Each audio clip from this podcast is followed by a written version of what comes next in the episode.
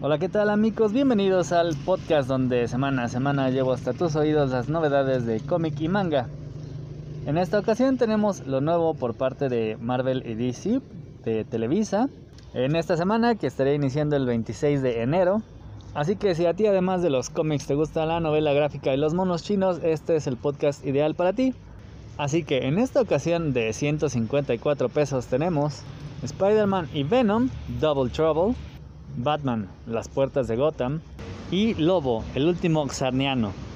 De 309 está el tomo número 11 de la edición de 30 aniversario de Sandman y Batman, Veneno. Además de 379 de Wolverine, Old Man Logan. Si deseas adquirir estos cómics y eres de la Ciudad de México, yo te espero en Avenida Tamaulipas, esquina con Alfonso Reyes, que está en la colonia Condesa de la Alcaldía Cuauhtémoc. O bien te lo puedo hacer llegar hasta las puertas de tu casa por correos, paquetería, Mercado Libre. Solamente tienes que mandarme un mensaje con tu pedido al Twitter, Instagram o Facebook. Me encuentras como Comic Review con Carlos Roldán. O bien si quieres ya checar las imágenes de estos tomos, también te espero en el canal de YouTube Comic Review con Carlos Roldán. La particularidad de esta semana es que Televisa nos tenía acostumbrados con esta nueva forma de distribuir sus cómics en donde suelta todo por quincena en lugar de semanalmente. Es que desde que esto comenzó habíamos tenido pues arriba de 10 títulos con semanas donde había además cosas de arriba de 300, de 400 pesos. En esta ocasión la verdad es que está muy leve ya que bueno, ahora ni siquiera tenemos los semanales y tenemos la mitad son títulos de los más baratos, los de 154 y 3 de 300, considerando que si quieres adquirirlos todos y vas a tener toda una quincena, está bastante bien. Además, querer adquirir todos estos sería una cosa medio rara, ya que la mayoría de estos ya fueron editados con anterioridad, exceptuando el de Double Trouble de Spider-Man, que además por su naturaleza es una historia que no le va a interesar a probablemente todo público, sino creo que va más orientado y va a jalar más la atención del público infantil. Probablemente de todos estos los más editados anteriormente sean el de Veneno de Batman y Old Man Logan de Wolverine, aunque este le va a partir el queso a todos ya que aparte de esta edición, que bueno es un deluxe de Marvel, es decir, tiene pasta dura y sobrecubierta, Probablemente este mismo año lo tengamos, pero en la edición de Marvel Salvat de su colección de novela gráfica. Así que puedes tenerla incluso por un menor precio, ya que estos cuestan solamente 280 pesos. Aunque eso sí, el tamaño es más chico y probablemente la portada no se vea tan espectacular como esta. Y si es como los demás, pues bueno, va a venir como el viejo Logan, así que ya tú sabrás. Estaba comparando, de hecho, esta nueva versión con la anterior. El precio de la anterior era de 349 pesos, así que 30 pesos para los añitos que han pasado, pues no está tan mal. Además, si lo habían pensado, no se trata del mismo cómic con diferentes sobrecubiertas, sí se puede ver que son dos impresiones diferentes. Por si no sabes de qué trata esta historia, escrita por nada menos que Mark Millar, autor de Kick-Ass, entre otras muchas grandes cosas, que aquí hace dupla con Steve McNiven para traernos una historia en 8 partes que se ubicó entre el Wolverine número 66 y el 72. Tenemos a un Logan viejito, canoso, que se rehúsa a utilizar sus poderes en un futuro distópico. Él vive en relativa tranquilidad en un territorio medio desértico controlado por nada menos que Hulk y sus descendientes, esperanzado a cosechar alguna que otra cosa en medio del desierto para poder sacar algo de dinero cada vez que los hijos de Hulk van a exigir más que los impuestos el pago de protección y que no asesinen a su familia. Todo esto derivado de Agárrate, un engaño que sufrió Wolverine en el cual él asesinó a todos, todos los superhéroes para convertir al mundo y particularmente a Estados Unidos en un lugar desolado, controlado por villanos que se han dividido el territorio y que cada cual controla una parte de Estados Unidos. Wolverine, como les decía, vive en el controlado por Hulk y su estirpe hasta que simplemente no puede pagar y bueno, la familia de Logan sufre las consecuencias.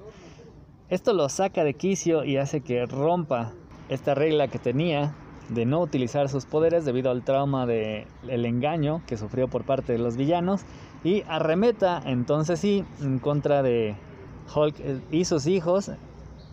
Para esto tiene que atravesar una parte del territorio enfrentando otros enemigos, encontrándose con algunos pequeños lugartenientes como sorpresivamente la hija de Spider-Man, ayudado en algunas partes por nada menos que el Oman Hawkeye y finalmente tiene un encuentro final bastante espectacular y sangriento en contra de los vástagos de Hulk y Hulk mismo en un, número especial que fue el Old Man Logan Giant Size.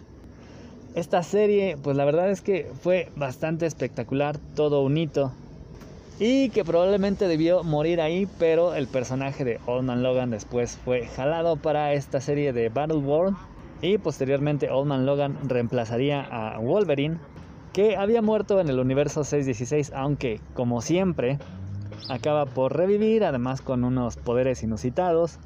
Y el run de Old Man Logan, que fue de unos 50 números, pues bueno, acabó por concluir y con el personaje fuera de este universo. Mientras que Veneno abarca los números 16 al 20 de Legends of the Dark Knight es una historia escrita por Dennis O'Neill con ilustraciones de Von Eden, en la cual vamos a ver a un Batman quebrado. La historia comienza con Batman internándose en una cloaca intentando rescatar a una niña que ha sido secuestrada por un grupo criminal. La mala suerte hace que sea un día de tormenta, por lo cual el túnel en el que está esta desafortunada niña secuestrada comienza a llenarse de agua. Hay un derrumbe y Fatalmente, Batman no puede rescatarla, por lo cual la niña se ahoga. Esto hace que Bruce caiga en depresión porque, bueno, no fue tan fuerte como para rescatarla, aunque eso era humanamente imposible. Sin embargo, y aquí comienza el kit de la cuestión, ya que conforme sigue investigando, se topa con una droga que potencia las capacidades físicas de aquel que la consume a cambio, y esto lo va a descubrir después de la cordura. Porque aunque al principio se resiste, los enfrentamientos con los criminales lo van lesionando y acaba por consumir la droga para volverse más fuerte. Sin embargo, la dependencia que desarrolla junto con el golpe psicológico hace que muy pronto Batman pase de ser un detective a ser simplemente un golpeador de criminales que intenta resolver todo a golpes, alejando a Alfred, al mismo comisionado. Afortunadamente se da cuenta de esto, logra recluirse para sacar toda la droga de su sistema, volver a arremeter en contra del creador de esta droga que era el que lo había enganchado, lo tenía prácticamente a su merced y descubre que esta droga tiene implicaciones para usos militares por lo cual ahora el objetivo de Batman cambia completamente ahora hacia el gobierno y esta droga que planeaba deshumanizar a los soldados, convirtiéndolos en adictos que estarían dispuestos a hacer cualquier cosa con tal de, tener su dosis. Esta es una historia bastante chida que además después tendría consecuencias cuando poco después se conociera a un enemigo completamente basado en el uso de esta droga, pero que a diferencia de Batman, no perdió sus facultades mentales y lo hizo presa de un tétrico juego en el cual lo puso en una encrucijada enfrentando a la mayoría de sus enemigos mortales para después reclamar el dominio de Ciudad Gótica. Estamos hablando de nada menos que Bane, probablemente uno de los enemigos que más han hecho sufrir a Batman, ya que fue este quien le rompió la espalda y bueno, recordemos que también hace poco Televisa sacó en una serie de tres libros esta serie de Nightfall, en la cual Batman enfrenta a Bane hasta después recuperarse de su lesión, ahora teniendo que enfrentar al que había dejado como su sucesor. El número 11 de esta edición de 30 aniversario de Sandman nos cae un poco de sorpresa ya que bueno, después de estos 10 números ya había concluido la historia de Morfeo el amo de la ensoñación, el arenero, para ahora entregarnos una serie de siete historias en las cuales vamos a encontrar a los hermanos del sueño. Estamos hablando de deseo, desesperación, delirio, destrucción, destino y probablemente la más popular, muerte. Aquí Gaiman cuenta con diferentes dibujantes como Milo Manara, Frank Kittley y Bill Sienkiewicz para ilustrar estas historias. Este ya había salido en la versión anterior, solamente que aquellos pues bueno fueron en pasta dura. Estos son en pasta blanda, aunque tienen un diseño más uniforme no tienen la hermosa imagen que tenía aquella edición en el lomo. Sin embargo, esta edición en lugar de 10 consta de 12 volúmenes. Todavía nos resta el de Cazadores de Sueños. Y pues bueno, no sabemos si todavía va a haber un volumen con la historia de Death, que sí salió en aquellos volúmenes de pasta dura con esta que era una de las más populares creaciones que salió de este universo de Sandman, que además ahora continúa con Sandman Universe, aunque bueno, ya Neil Gaiman no está supervisando todo este, este nuevo universo. Batman Gates of Gotham es una miniserie de cinco partes escrita en conjunto por Scott Snyder y Kyle Higgins, además de Ryan Parrott y con el arte de Trevor McCarthy. Es una historia en la cual Batman, además un Batman que no es Bruce Wayne sino Dick Grayson, se va a enfrentar contra el pasado de Gotham, ya que uno de los arquitectos de esta visión que se tiene de Gotham, de una ciudad con edificios sumamente altos en la cual el crimen se extiende, regresa por la venganza de una traición ejercida por los más ricos, los padres de la ciudad, gracias a quienes se construyeron dichos edificios, bueno, es decir, gracias a su dinero, ya que la visión en sí fue de un par de hermanos quienes tuvieron el sueño de construir esta Gotham con edificios que llegaran hasta los cielos, presentaron su plan y posteriormente, y aunque fueron bien recibidos, posteriormente descubrirían que nunca jamás dejarían de ser empleados e incluso sufrirían una traición que llevaría inclusive hasta la muerte a uno de ellos. El sobreviviente clamó venganza entonces, siendo víctima del encubrimiento, debido a, por supuesto, el dinero de estos empoderados, y muchos años después regresa desde la tumba para clamar venganza. Primero que nada, destruyendo, bueno, dinamitando los puentes principales que comunican a Gotham a través de su río, pero posteriormente esta ola de explosiones se metería hasta la ciudad. Y es cuando Batman, como les comentaba, un Batman que es Dick Grayson, comienza a investigar estos atentados, se da cuenta de que las explosiones están ocurriendo en edificios relacionados con los nombres que construyeron esa ciudad. Así, poco a poco va desenmarañando esta serie de explosiones hasta enfrentarse con el encubrimiento de la muerte de estos hermanos. Es una trama que además revela sus sorpresas y pues si fuera poco, además este de una galería de portadas variantes y de bocetos de los personajes incluye un número extra que es nada menos que la historia debut de Snyder y Higgins llamada Night Runner en donde Bruce se va hacia París para darle su mecenazgo a un personaje que intenta hacer justicia en una parte poco favorecida de esta turística ciudad. Eso también explica un poco la ausencia de Lobo, el último xarniano. Es una historia escrita por allá del 91 por Kate Giffen con el arte de Alan Grant. Ya había salido en 2016 en formato de DC semanal. Es una serie de cuatro números que si no conoces al maestro efectivo es ideal ya que dentro de la historia te vas a encontrar con fragmentos de la biografía no autorizada de Lobo. Que es además una historia que tiene incidencia dentro de la trama y que contiene la historia del origen del lobo, datos curiosos, cosas tan inverosímiles como sus calificaciones de la primaria, y que fue además escrita por uno de los personajes dentro de la misma trama.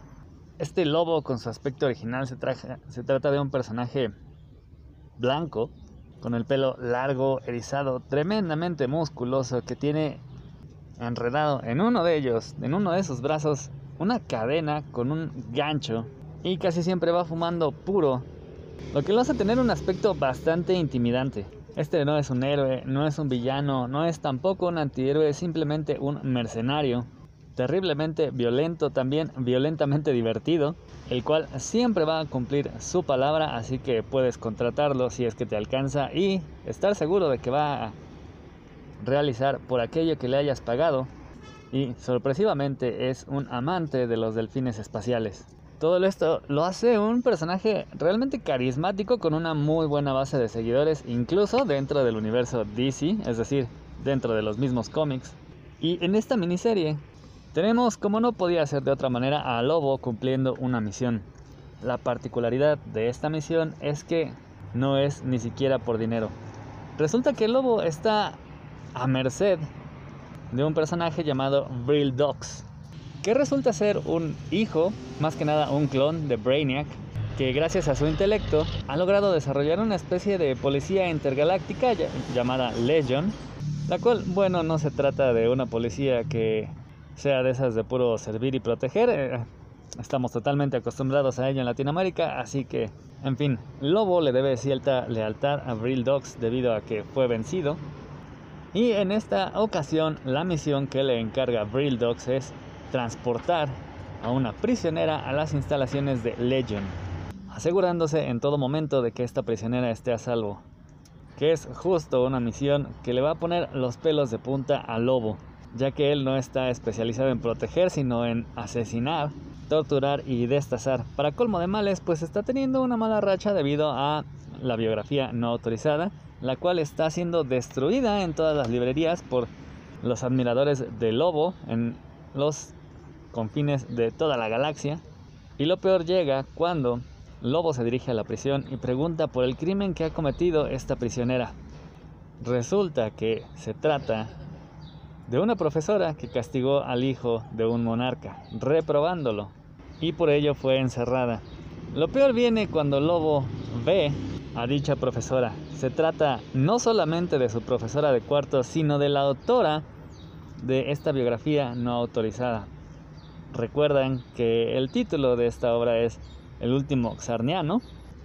Pues bien, esto todavía es un golpe bajo al lobo, ya que se supone que él había asesinado a todos y cada uno de los Xarnianos, es decir, los habitantes de su planeta. Y esta molesta profesora es una sobreviviente que escapó de sus garras para escribir luego la biografía que la estaría torturando. Así que el lobo, con todo el dolor de su corazón, procede a ejecutar esta misión con tan mal humor que va peleándose con cada tipo que encuentra en cada bar que se para, local ocasiona que cuando estén a punto de llegar a la base de Legion, Lobo esté siendo perseguido por la Liga de la Decencia, por los traileros espaciales, por la Policía Intergaláctica, además de que a él están llegando su legión de seguidores, por lo que todo presagia un enfrentamiento verdaderamente terrible antes de que Lobo pueda entregar sana y salva a su protegida. Es una historia realmente divertida, llena de sangre, vísceras, maldiciones, que tanto los fanáticos del maestro efectivo como todos aquellos que no lo conozcan podrán atesorar debido a lo ligero de esta obra. Y también tenemos para cerrar otra obra también ligera que es nada más y nada menos que Double Trouble. Una historia de Spider-Man en conjunto con Venom escrita por Mariko Tamaki y que cuenta con las ilustraciones de Gurihiro. Este estudio compuesto por dos chicas japonesas cuyo trabajo conocemos sobre todo por los números que fueron editados aquí en México de Wempool. Por otra parte, si te suena el nombre de Tamaki, es que últimamente ha estado en el ojo del huracán debido al anuncio de su próxima novela gráfica llamada I'm Not Starfire, en donde se presenta la hija gótica de Starfire que por si fuera poco se parece bastante a la misma Tamaki y que es de estas historias de donde los fans duros se agarran para quejarse que ahora todos son historias inclusivas y progres. Sin embargo, Tamaki no está desarmada. De hecho, viene respaldada por más de una docena de premios, incluyendo uno de los prestigiosos Eisner. Aunque siendo sinceros y en honor a la verdad, esta historia de Double Trouble, que se trata de solamente cuatro números, es en realidad una historia sumamente ligera, quizá enfocada tanto al público infantil como a todos aquellos que ya estén hartos de leer estos mega eventos que tienen 500.000 números de tie-ins y eventos que arrastran continuidades de años y años para entregarnos una mini historia divertida que se regodea en el absurdo, presentándonos a Venom y Spider-Man, quienes además son roomies en un departamento en Nueva York, pero el pobre de Spidey, fiel a la suerte Parker, está siendo víctima de un abuso total por parte de Venom, ya que es un puerco, no limpia, no lava, llega a la hora que quiere, no da para la renta ni para la comida y por si fuera poco se traga todo.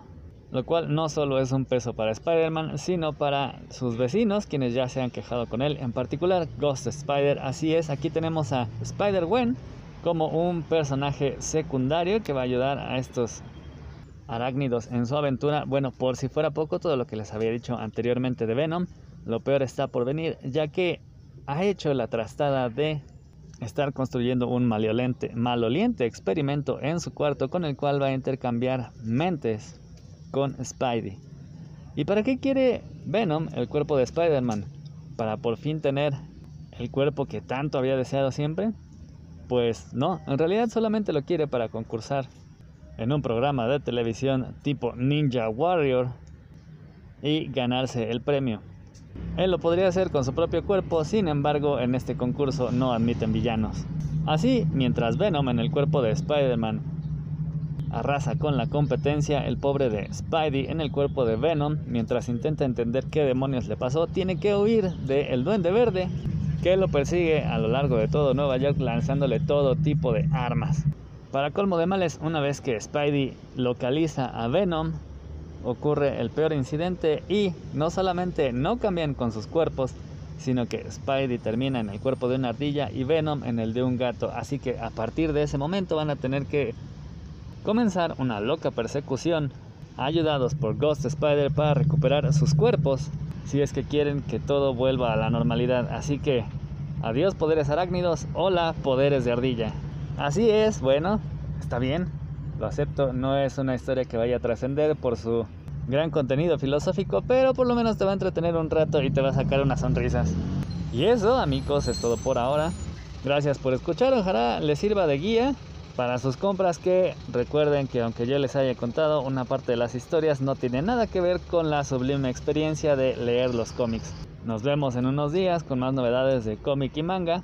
Mientras tanto voy a estar esperando sus comentarios, sus pedidos y sobre todo que se la pasen bien chido.